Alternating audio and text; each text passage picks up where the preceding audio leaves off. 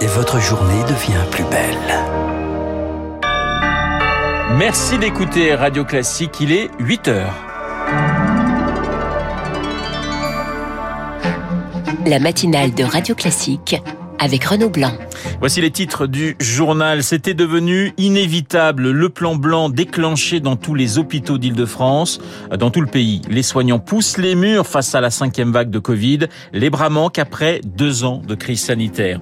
L'Europe, tremplin d'Emmanuel Macron pour 2022. Il présente aujourd'hui ses priorités pour la présidence française de l'UE. Conférence de presse à 16h. C'est seulement la deuxième du quinquennat. Et puis, Notre-Dame continue de déchaîner les passions. Nouvelle querelle entre anciens et modernes sur l'aménagement intérieur de la cathédrale. Le diocèse de Paris promet, et je le cite, ce ne sera pas Disneyland. Radio classique. Et le journal de 8 heures nous est présenté par Lucille Bréau. Pardonnez-moi. Bonjour Lucille. Bonjour Renaud, bonjour à tous. À la une des plans blancs en cascade à l'hôpital. Il pourrait même être national d'ici quelques jours. C'est l'annonce à l'instant d'Olivier Véran sur, le, sur France 2. Noël est évidemment dans toutes les têtes. L'urgence est là. 61 000 nouveaux cas détectés encore hier. 13 000, 13 000 patients pardon, hospitalisés, dont près de 2500 en réanimation. Jusqu'à présent, six régions ont décidé d'agir, d'activer ce levier qui leur permet notamment de déprogrammer des opérations. La Corse, la Provence-Alpes-Côte d'Azur, l'Occitanie, les Pays de la Loire, la Bourgogne-Franche-Comté et donc depuis hier soir l'Île-de-France. La région capitale n'avait plus le choix, Rémi Pfister. À Paris, les 18 lits de réanimation de l'hôpital Lariboisière sont pleins, une situation identique dans presque tous les hôpitaux franciliens. Plus de 80 patients entrent en soins critiques chaque jour dans la région. Le professeur Bruno Megarban a de plus en plus de mal à transférer ces nouveaux patients. Nous sommes en permanence en train de refuser euh, des patients. Il n'y a plus de possibilité euh, d'augmenter le capacitaire. Euh, il est très probable qu'il faille arrêter un certain nombre d'interventions chirurgicales programmées et de libérer des lits dans des cliniques. Le plan blanc ne pourra enrayer qu'en partie cette situation, selon le chef des urgences de la Seine-Saint-Denis, Frédéric Adnet, car cette crise est amplifiée par le manque de moyens humains. Dans la région, 800 postes sont toujours vacants. Par exemple, dans mon hôpital, on a 20% de lits fermés par manque de personnel, mais surtout le peu de personnel qui reste bah, va bientôt partir en vacances. Et donc, on va encore avoir des fermetures de lits et on est dans une situation où réellement, on ne sait pas comment on va faire pour accueillir les patients. Alors, on est dans une situation extrêmement critique et c'est le paradoxe de cette cinquième vague, c'est qu'on a, avec moins de patients, on est plus en difficulté. Et les médecins le savent, les fêtes de Noël sont d'ores et déjà gâchées car la montée des hospitalisations est décalée de trois semaines minimum par rapport au pic de l'épidémie. Les précisions de Rémi Pister et je vous rappelle ce qu'on vient d'apprendre. Le plan blanc pourrait être national d'ici les prochains jours, annonce à l'instant du ministre de la Santé, Olivier Véran. Le masque à la récré à l'école primaire, le protocole sanitaire monte d'un cran aujourd'hui. Seuls les sports de basse intensité par ailleurs pourront désormais être pratiqués à condition d'être masqués. La gym, le tennis de table ou le yoga par exemple. Nos voisins aussi serrent d'un cran face à la cinquième vague, retour du télétravail dès lundi au Royaume-Uni. Le passeport vaccinal sera également requis dans certains grands rassemblements. En Norvège, dès ce soir minuit, interdiction d'inviter plus de 10 personnes chez soi, y compris pour Noël. Au Danemark, les bars et les restaurants vont devoir fermer à minuit. Lucille, un grand oral pour parler d'Europe et du reste. C'est seulement la deuxième de son mandat. Emmanuel Macron renoue avec l'exercice de la conférence de presse. Il reçoit une centaine de journalistes à 16h à l'Elysée. Objectif affiché, présenter les priorités de la présidence française du Conseil de l'Union européenne. Elle démarre le 1er janvier pour six mois, Victoire Fort. L'objectif, c'est d'internationaliser au mieux cette présidence. C'est de se présenter comme le porte-parole de l'Europe dans le monde, avance un proche d'Emmanuel Macron. Une vision très politique de l'exercice et cela tombe bien, d'importants dossiers sont en cours de négociation. Adoption d'un salaire minimum dans les États membres, taxe carbone aux frontières de l'UE, régulation du numérique. Et la touche Emmanuel Macron, c'est d'avancer sur la politique de défense européenne. Il y a des conditions qu'on n'a jamais eues depuis 30 ans entre Paris, Rome et Berlin, se réjouit un député européen. Chez les LR, la séquence Macron et l'Europe énerve.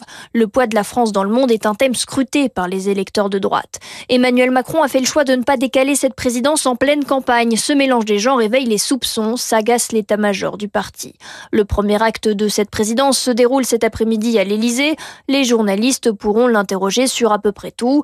Un exemple, Monsieur le Président, Êtes-vous candidat en avril prochain? Le décryptage de Victoire Fort et on en reparle juste après ce journal avec votre invité Renaud Pascal Boniface. Pour le candidat Zemmour, premier grand oral aussi ce soir à la télévision. Il est l'invité de l'émission Élysée 2022 sur France 2. Temps fort, un débat face au ministre de l'économie, Bruno Le Maire. Vous écoutez Radio Classique, il est 8h04 à gauche. Anne Hidalgo tente de se relancer tant bien que mal. Par un coup de poker au plus bas dans les sondages, la candidate socialiste sort de son chapeau l'idée d'une primaire à gauche. À quatre mois du premier tour, elle propose à ses concurrents de se rassembler.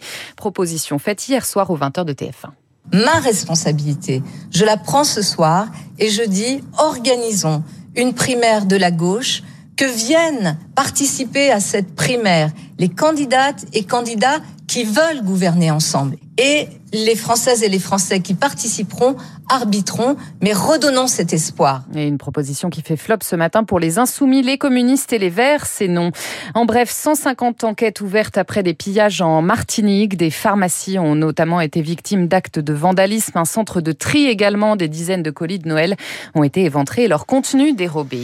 Un dérivé du pétrole dans nos assiettes. L'association Foodwatch tire la sonnette d'alarme. Ce n'est pas la première fois qu'elle nous alerte. Des bouillons cubes aux pâtes à tartiner, 152 produits de grande consommation contiendraient des dérivés de pétrole connus sous l'acronyme MOAH, résultat d'un test de grande ampleur dans toute l'Europe, Pierre Collin. Oui, et en France, c'est bien le bouillon cube qui pose problème. 44 mg de MOAH par kilo dans le bouillon de légumes sans sel d'une marque bien connue, mais aussi 1 mg dans de la margarine. Ces quantités retrouvées paraissent anecdotiques, mais comme le rappelle Foodwatch, la quantité ne fait pas le poison. Ils sont certes en petites doses, mais sont extrêmement toxiques. Alors comment se retrouve-t-on avec ces produits dans notre assiette? Eh bien, c'est au moment de la transformation et de l'emballage. Les hydrocarbures sont dans les lubrifiants des machines, les produits de nettoyage, mais aussi les cols et encre d'impression des emballages. Ce sont des produits volatiles, c'est-à-dire qu'ils migrent facilement dans les produits que vous consommez.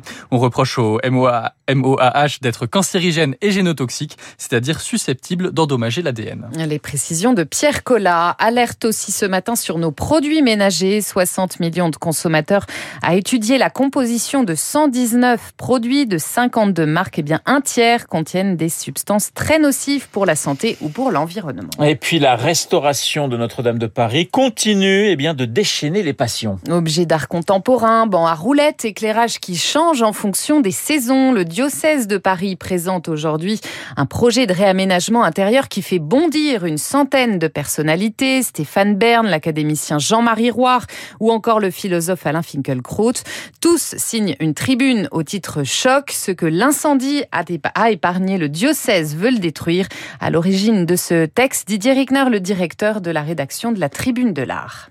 Il n'y a aucune considération pour l'œuvre de Viollet-le-Duc, qui a restauré la cathédrale du XIXe siècle et dont le travail lui-même a été protégé monument historique. Le projet du diocèse, c'est d'enlever une partie de tout ça et de mettre d'autres œuvres qui n'ont pas vraiment de lien avec l'histoire, avec des aménagements qui ne vont pas du tout, comme l'éclairage euh, qui va souligner euh, les chapelles alors que Viollet-le-Duc avait prévu euh, quelque chose qui va de l'ombre vers la lumière. Euh. L'Église est une institution qui a 2000 ans, bah, elle n'est peut-être pas obligée de vouloir faire jeune à tout prix. Didier Reckner, le directeur de la rédaction de la Tribune de l'Art, joint par Marc Tédé, réponse du diocèse, je cite, ce ne sera pas Disneyland. Merci Lucille, le journal de 8 heures présenté par Lucille Bréau que nous retrouverons à 9 h pour un prochain point d'actualité. Dans un instant, mon invité Pascal Boniface, le directeur de l'IRIS, l'Institut de Relations Internationales et Stratégiques. Auparavant, l'édito politique.